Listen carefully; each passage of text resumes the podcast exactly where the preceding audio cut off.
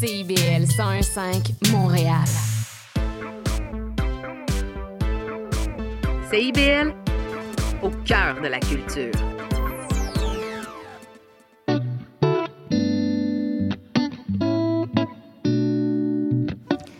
Et bonjour tout le monde, j'espère que vous allez bien. Alexandra Guélil au micro d'Angle Droit euh, de CIBL pour votre rendez-vous hebdomadaire proposé par Éducalois pour vous parler de droit autrement.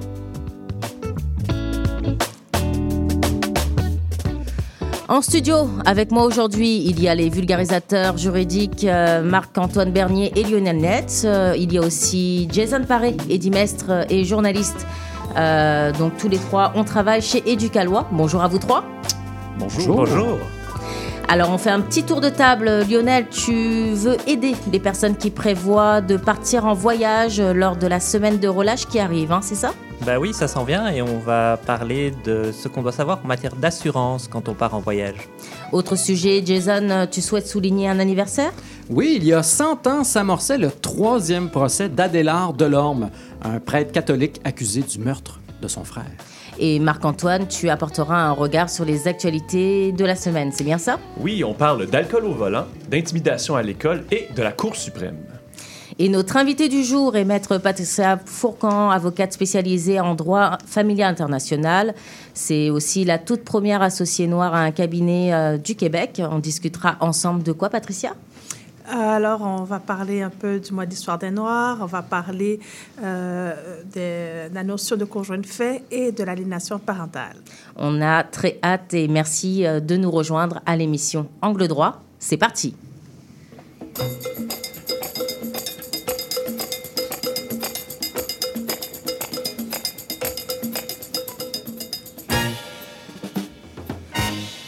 Le débat sur euh, la limite euh, d'alcool permise au volant est revenu à l'avant-scène ce mois-ci dans le cadre des consultations sur le projet de loi 48 sur la sécurité routière.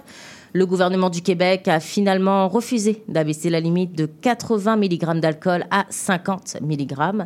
Tu souhaites apporter des précisions à ce sujet, Marc-Antoine Oui, euh, hormis le Yukon, le Québec, c'est la dernière province ou territoire au Canada à ne pas imposer de sanctions administratives pour un taux d'alcoolémie plus haut que 0,05. Et le gouvernement Legault a décidé que de ce point de vue, ça ne changerait pas. Mais il faut bien comprendre que si le gouvernement du Québec avait accepté de le faire, ça n'aurait pas signifié, signifié que si l'on se fait stopper par la police avec un taux d'alcoolémie de plus de 0,05, il y aurait eu arrestation, condamnation et dossier criminel. Donc, si je comprends bien, c'est pas ce qui est vraiment demandé au gouvernement du Québec, hein? Non, parce que le gouvernement du Québec n'a pas ce pouvoir. Si on cherche à abaisser la limite criminelle pour conduite avec faculté affaiblie de 0,08 à 0,05, c'est le gouvernement du Canada qui peut le faire, pas le gouvernement du Québec. Donc, c'est vraiment le gouvernement du Canada qui va pouvoir changer le code criminel et dire, à partir de maintenant, si vous vous faites arrêter par la police avec plus de 50 mg d'alcool pour 100 ml de sang, on va vous poursuivre au criminel, vous allez avoir un, un casier judiciaire. Alors, si le but de l'opération, c'est ça, ben, c'est sur le gouvernement canadien qu'il faut mettre de la pression. Alors, qu'est-ce qui pourrait bien faire, hein, euh, qu'est-ce que pourrait bien faire, pardon, le gouvernement du Québec dans cette histoire? Alors, le gouvernement du Québec, bien sûr, ne peut pas prévoir de peine de prison, mais ça ne veut pas dire qu'il est impuissant. Comme beaucoup d'autres provinces canadiennes, le gouvernement du Québec pourrait dire que, bon, le dossier criminel en haut de 0.08, ça change pas, mais que vous vous exposez à d'autres conséquences si vous vous faites stopper par la police avec un taux d'alcool de plus de 0.05. On pourrait par exemple parler d'une amende, de points d'identitude, d'une suspension de permis ou bien de remorquage du véhicule. Des sanctions dissuasives comme il y en a pour les excès de vitesse par exemple. Mais encore une fois, je le répète, si on cherche vraiment à ce que en haut de 0.05 ça devienne criminel, c'est au gouvernement fédéral qu'il faut le demander. Autre actualité, euh, ça a fait les manchettes. Un père dans une école euh, de Berthierville s'en serait pris hein, physiquement à un adolescent qui intimidait son fils de 13 ans.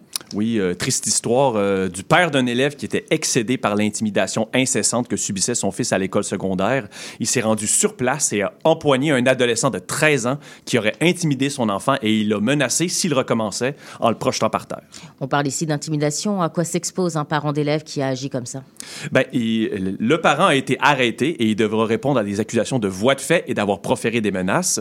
Et hum, pour ces crimes, ce sont des peines qui peuvent aller jusqu'à 5 ans de prison si l'accusation est portée par voie d'acte criminel ou de 2 ans moins un jour si c'est fait par procédure sommaire. Pour les parents qui nous écoutent, si on constate que notre enfant vit de l'intimidation, qu'est-ce qu'on fait? Ben, la première étape, c'est bien entendu d'en parler avec son enfant pour bien comprendre la gravité de ce qu'il vit et pouvoir mieux intervenir.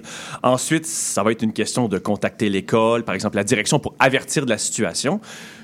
Des fois, ça peut se régler. Si ça ne se règle pas, on va plus haut et on peut communiquer avec le protecteur de l'élève pour formuler une plainte. Et encore une fois, si là, en allant plus haut, ça ne se règle pas, et si à un quelconque moment, on se rend compte que son enfant est victime d'un acte criminel de ces intimidations, comme du harcèlement, des menaces de mort, de l'extorsion ou autre, ben là, on va se tourner vers la police. Dernière actualité, la Cour suprême a depuis peu une nouvelle juge. Oui, c'est la juge franco-albertaine Marie Moreau qui a été juge à la Cour du banc du roi de l'Alberta depuis 1994, en plus d'en avoir été la juge en chef depuis 2017. C'est elle qui a été nommée nouvelle juge de la Cour suprême, qui, notons-le, est le plus haut tribunal du pays. Marie, a, Marie Moreau pardon, a été nommée en remplacement de Russell Brown, qui a démissionné en juin. Alors, cette nomination représente tout de même un symbole hein, pour la Cour suprême. Oui, puisque 2024 va rentrer dans l'histoire pour la Cour suprême parce que c'est la première fois de l'histoire de tout le pays que la Cour suprême du Canada sera composée d'une majorité de femmes, soit cinq femmes pour quatre hommes. Et en même temps, on peut souligner que euh, cette nouvelle, ça survient près de 42 ans après la nomination de la première femme juge de la Cour suprême, Bertha Wilson, en 1982 un anniversaire important à souligner. Merci beaucoup Marc-Antoine. Je rappelle que tu es notaire et vulgarisateur juridique chez Éducalois.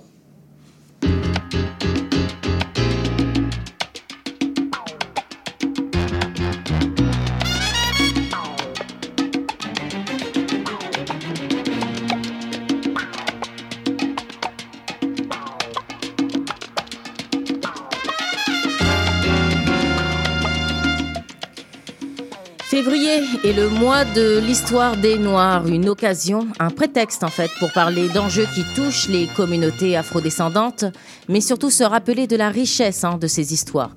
Et parce qu'on arrive tous et toutes avec un bagage particulier qui nous forge dans nos actions professionnelles, l'invité du jour, on le disait en tout début, est maître Patricia Fourcan, avocate spécialisée en droit familial international.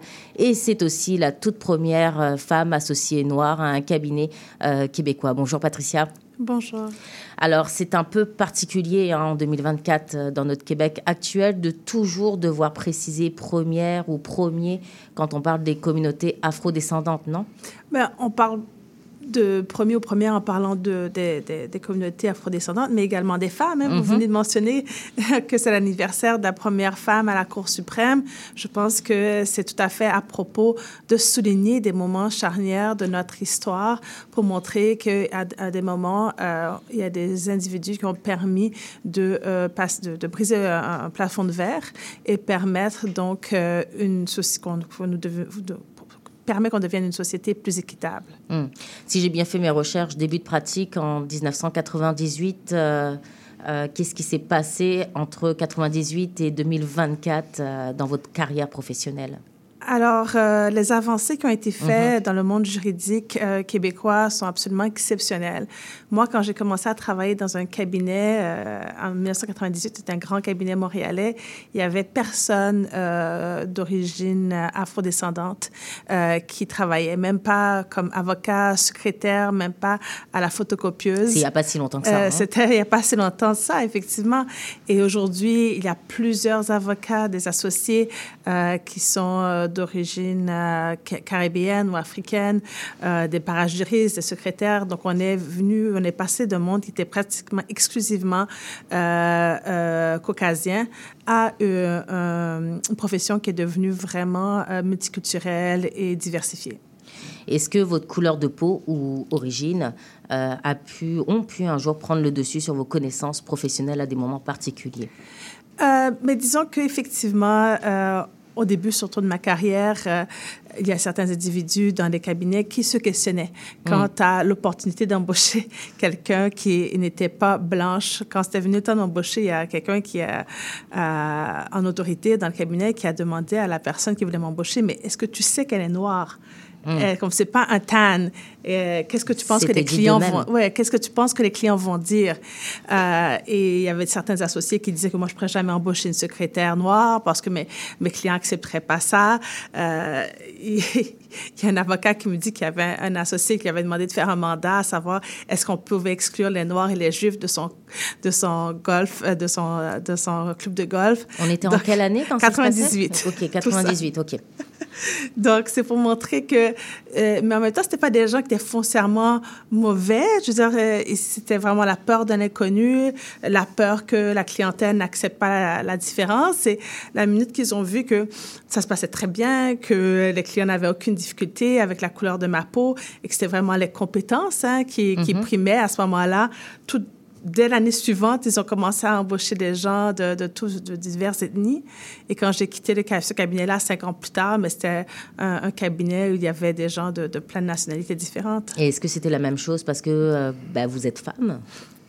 Ben, au niveau euh, du fait d'être femme, je dirais que c'est surtout au moment de la, de la maternité que ça devient problématique. Quand tu es jeune et, et que tu peux travailler très, très tard et que tu peux sortir à chaque soir comme les boys, il n'y a pas de problème. Mais dès que euh, tu prends un congé de maternité, mais tu n'es plus aussi disponible, après aussi, les gens se demandent, ben là, elle a un enfant, est-ce qu'elle va pouvoir travailler aussi tard le soir? Est-ce que ça serait pas mieux de prendre une jeune qui, qui peut prendre la relève et qui aura plus de disponibilité? Donc, moi, je trouve que c'est vraiment euh, la parentalité, la maternité qui était, un- un- qui était en tout cas un frein euh, pour une pratique carrière. dans un grand cabinet. Hmm. Est-ce que, euh, bah, que ce soit votre couleur ou euh, euh, votre maternité, parentalité, euh, est-ce que tout ça a apporté une vision différente dans les dossiers que vous avez traités en cours? Oui, je pense effectivement le fait euh, d'avoir vécu à l'étranger et de venir d'une culture euh, un peu plus traditionnelle que, euh, que la culture québécoise faisait en sorte que j'étais un interlocuteur euh, privilégié pour des clients qui viennent d'autres cultures, qui essaient de comprendre euh, le Québec. C'est pas qu'ils veulent pas suivre les règles québécoises ou les lois québécoises, mais parfois ils n'arrivent pas à comprendre pourquoi euh, la loi prévoit ceci, pourquoi ils doivent agir d'une certaine manière. Alors avoir quelqu'un qui comprenne, qui comprend la culture dont, ils proviennent, qui est capable sans paternalisme de leur expliquer la nécessité pour eux de, de modifier peut-être un comportement ou d'agir ou de respecter certaines lois, ben ça, il y a une meilleure écoute. Hmm.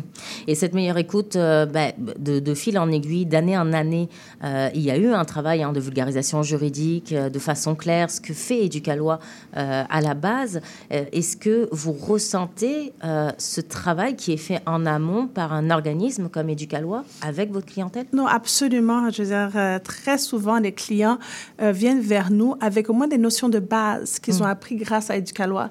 Ils viennent avec vers nous en disant, ben, moi, je suis allé sur Internet, j'ai vu sur Éducalois qu'il y a certaines notions qui pourraient s'appliquer à mon cas. Et puis, effectivement, moi, on part pas de zéro. C'est sûr qu'après ça, euh, souvent, c'est des cas d'espèce, il y a des exceptions, il y a peut-être une complexité qui n'a pas, été bien saisie par le client, mais au moins, ils arrivent avec une connaissance de base qui facilite notre travail euh, de professionnel. Mhm. Et comment ça facilite exactement ce travail, le fait que votre clientèle soit informée à la base des concepts juridiques? Ça fait en sorte qu'ils sont, ont un minimum d'éducation. C'est-à-dire qu'on n'a pas besoin de refaire la roue. Euh, ça nous permet d'être plus efficaces. De, ça- les frais d'avocat sont moindres parce qu'on n'a pas besoin de leur réexpliquer souvent les mêmes concepts. Après ça, on peut aller plus spécifiquement dans, euh, euh, dans leur cas spécifique et en quoi ces notions s'appliquent à leur cas spécifique. Alors, vous êtes euh, spécialisé en droit familial, plus à l'international. Ça veut dire quoi exactement pour ceux Je- qui nous écoutent et nous Je dirais que la moitié des dossiers que je gère ont un aspect international. Donc, soit euh, le mariage a été célébré euh, à l'extérieur du Québec, soit ces individus ont des résidences à l'extérieur du Québec.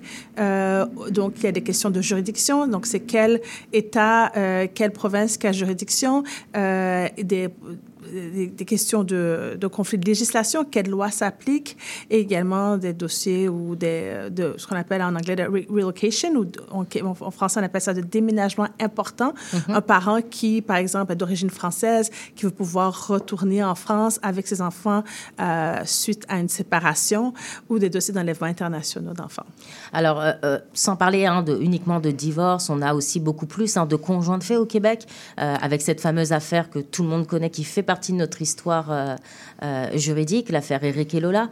Euh, Est-ce que euh, cette affaire euh, guide, entre guillemets, notre droit quand vous parlez à votre clientèle, etc. Est-ce que vous vulgarisez cette affaire, vous en parlez, comment ça se passe? Oui, je pense que l'affaire Lola est toujours extrêmement pertinente pour permettre aux individus de comprendre quels sont leurs droits présentement. Donc, il faut se rappeler que dans cette affaire-là, les avocats euh, de Lola, qui est une conjointe de fait, disaient que le fait que le Québec ne prévoit pas, contrairement aux autres provinces euh, canadiennes, des droits pour les conjoints de fait, c'est-à-dire il n'y a pas de patrimoine familial, il n'y a pas de droit des pensions alimentaires pour conjoints, euh, il n'y a pas de régime matrimonial, que c'était contraire euh, à la Constitution. Donc, la Cour supérieure est arrivée à la conclusion que ça n'était pas contraire à la Constitution de ne pas prévoir de droit pour les conjoints de fait.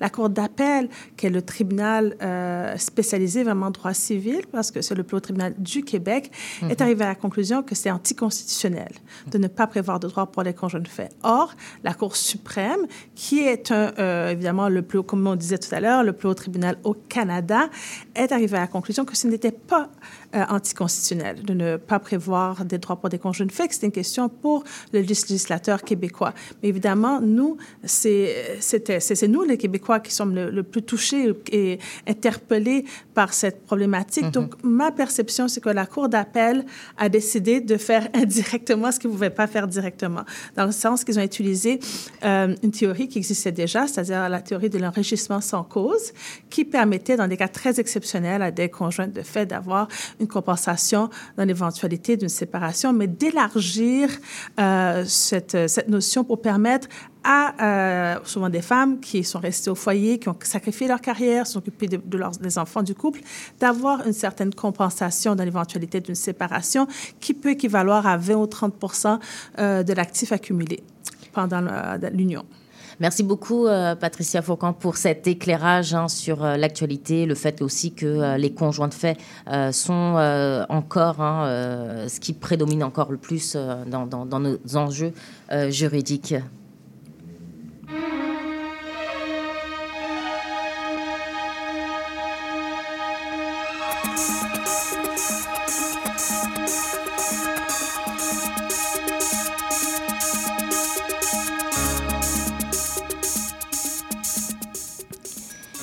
Et il y a 100 ans débutait le troisième procès d'Adélard Delorme, un prêtre catholique accusé de meurtre de son frère.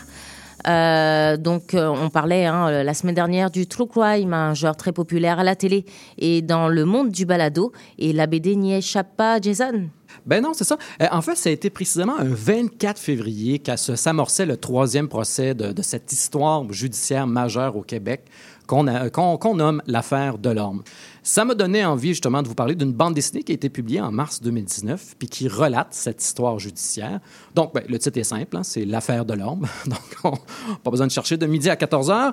Et les auteurs, c'est Grégoire Mabi et Michel Viau. On remonte au 7 janvier 1922, euh, au début de cette BD. Le corps sans vie d'un certain Raoul Delorme est découvert sur un terrain vague du quartier Snowdon, ici à Montréal. Il a été tué de six balles au total au cou, à la tête, dont au moins une a été tirée à bout portant. Raoul de- Delorme n'était âgé que de 24 ans. Et il étudiait en commerce. Il est aussi le Benjamin d'une famille aisée de la rue Saint-Hubert. Le sergent détective Georges Farah-Lajoie est chargé de l'enquête. Farah-Lajoie est célèbre pour avoir, entre autres, déjoué un complot en 1910 lors du Congrès eucharistique de Montréal qui visait la destruction du maître-autel érigé sur les flancs du Mont-Royal.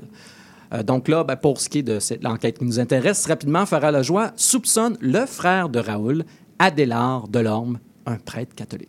Alors, soupçonner un prêtre catholique de meurtre dans le Québec des années 1920, euh, j'imagine que ça a dû faire pas mal scandale à l'époque. hein. Évidemment, l'Église était très forte à l'époque, comme la plupart des gens qui connaissent un peu l'histoire du Québec le savent. Euh, L'affaire était tellement controversée qu'Adélard Delorme subit quatre procès avant qu'un jury arrive enfin à un verdict.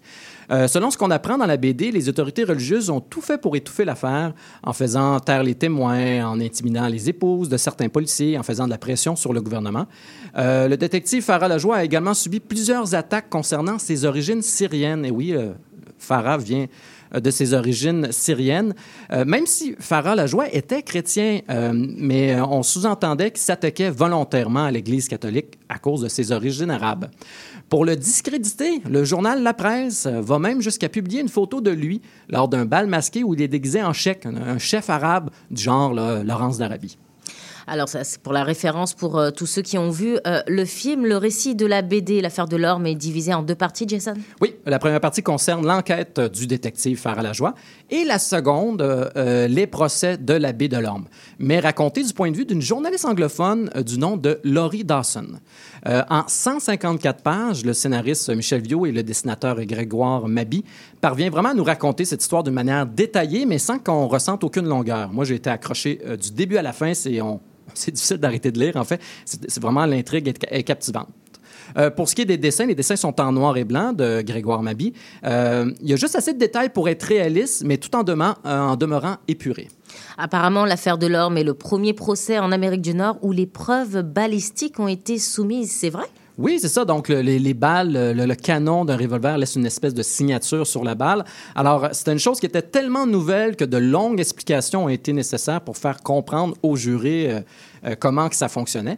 Euh, une autre nouveauté, euh, lors du second procès, le détective Georges Farah-Lajoie utilise une maquette démontable qui reproduit les pièces de la maison de l'homme où le détective présumait que le, meurtre avait eu lieu, donc pour pouvoir présenter ça aux jurés.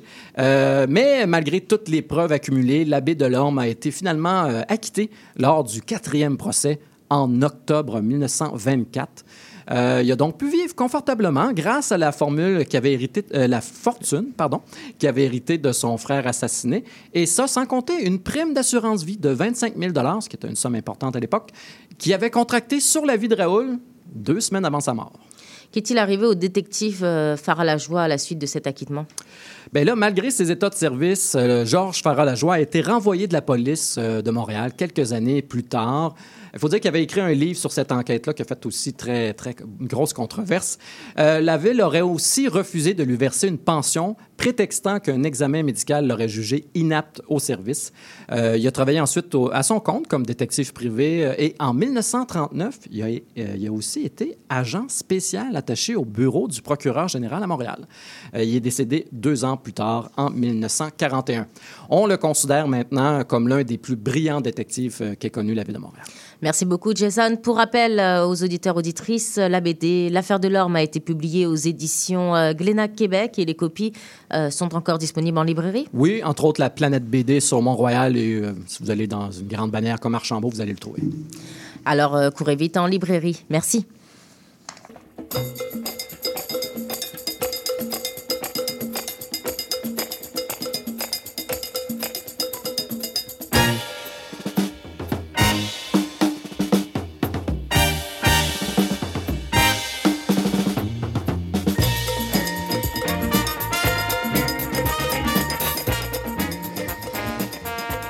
C'est bientôt la semaine de relâche à vie aux parents et aux enfants.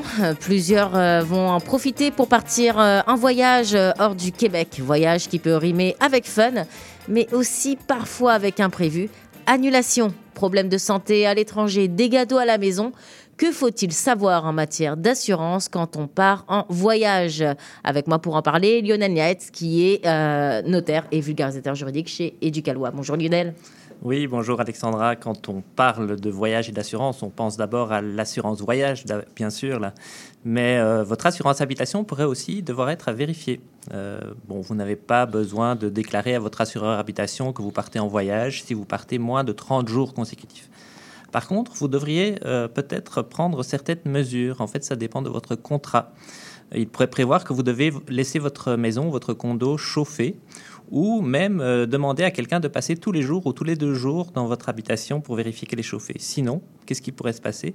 Ben, votre, votre assureur pourrait ne pas intervenir en, cas de dégâts d'eau liés à un gel des tuyaux, par exemple. Et donc, tout est écrit dans le contrat d'assurance pour précision. Et l'assurance voyage, euh, dis-moi, c'est quoi exactement? Alors l'assurance voyage, comme on l'appelle communément, elle, vous couvre uniquement en voyage. C'est à elle qu'on pense communément et elle comporte plusieurs volets. Souvent, il y a euh, une assurance soins de santé d'urgence, donc si vous avez des problèmes de santé en voyage, une portion assurance annulation et même souvent une assurance bagage et retard de vol. Mais alors attention, si vous voulez acheter une assurance voyage, vérifiez d'abord si vous n'en avez pas déjà une. Vous pourriez en avoir une via vos assurances collectives euh, au travail. Vous pourriez en avoir une aussi via votre carte de crédit. C'est à, vérifier, ça peut être intéressant. Mais évidemment, toutes les assurances voyage ne se valent pas. Donc, vérifiez les protections auxquelles vous avez droit si vous en, avez déjà une. Ça peut fort varier d'une assurance à l'autre. Euh, ça peut varier pour les cas dans lesquels vous êtes couvert ou couverte. Hein, les cas d'annulation, est-ce que c'est simplement euh, quand vous, euh, êtes, vous avez un problème de santé ou c'est aussi quand vous changez d'avis tout simplement? Est-ce qu'il y a une franchise à payer? Est-ce qu'il y a un montant qui sera à votre charge si vous annulez, si vous avez un problème de santé ou pas du tout? Est-ce qu'il y a une limite de couverture? Est-ce qu'on vous couvre simplement jusqu'à un montant de 2000, 3000 dollars ou est-ce que c'est l'entièreté du montant de votre voyage qui peut être remboursé? Mhm. Et évidemment, les coûts varient. La prime, ce qu'on paye à l'assurance peut être fort différent d'une assurance voyage à l'autre. Alors la question qui tue Lionel, si euh, on ne prend pas d'assurance voyage, est-ce qu'on a quand même les protections? Alors, on n'a évidemment pas toutes les protections, mais ce sur quoi je voulais attirer votre attention, c'est qu'il y a quand même certaines protections qui s'appliquent. Je vous donne quelques exemples. En matière d'annulation de voyage, par exemple, il existe ce qu'on appelle le FICAV, le Fonds d'indemnisation des clients d'assurance d'agence de, voyage, pardon, et qui peut vous indemniser en cas d'annulation de voyage pour différentes raisons. Par exemple, une faillite de la compagnie, une tempête, une grève, etc. Si vous avez acheté votre voyage via un agent ou une agence de voyage, euh, vous pourrez bénéficier d'un remboursement dans ces cas-là. En matière de soins de santé d'urgence, peut-être peu de gens le savent, mais la Régie d'assurance maladie du Québec, la RAMQ, peut payer pour certains soins de santé reçus à l'étranger. Elle va vous payer l'équivalent de ce qu'elle aurait payé aux médecins ici, en fait. Bon, alors c'est différent en matière euh, d'hospitalisation, bien sûr. En, matière d'annulation de vol et de bagages, sachez, et c'est quelque chose qui change beaucoup ces derniers temps, qu'il y a des règles qui existent au Canada. Et pour, euh, c'est bien compliqué là, mais l'Office euh, du transport du Canada et son site est très bien fait à ce sujet-là. Si vous voulez avoir plus de renseignements sur ce que peut devoir vous payer votre compagnie euh, aérienne, allez sur ce site. Merci beaucoup Lionel pour ces explications. je précise hein, que si on veut plus d'informations sur les assurances voyage, dis-moi, on se renseigne où? Euh, sur notre site éducalois, on a justement refait notre euh, article sur les assurances voyage. Alors c'est déjà la fin euh, d'Angle Droit éducalois.qc.ca pour avoir plus d'informations. Si vous avez des questions, proposez des sujets angle droit commercial éducalois.qc.ca. Merci beaucoup à l'animation, ben, c'était Alexandra Guélil, mais du côté de la mise en onde Geoffrey Pro, la réalisation Jason Paré. Bonne journée à l'antenne de CIBL 101.5.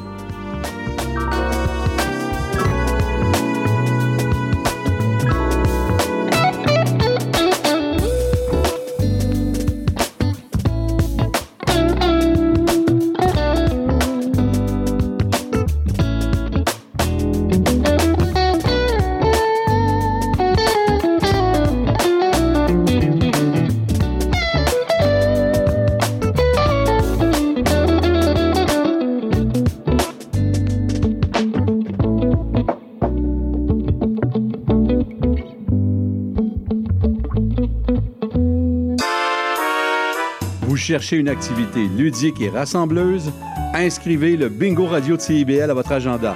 Chaque semaine, courez la chance de gagner 3500 dollars en prix. Invitez vos amis et jouez avec nous tous les dimanches dès 13h. Pour participer, procurez-vous les cartes de jeu du bingo de CIBL dans un point de vente près de chez vous. Pour trouver des lieux, visitez notre site web au cibl1015.com sous l'onglet Bingo Radio de CIBL. À dimanche prochain et bonne chance!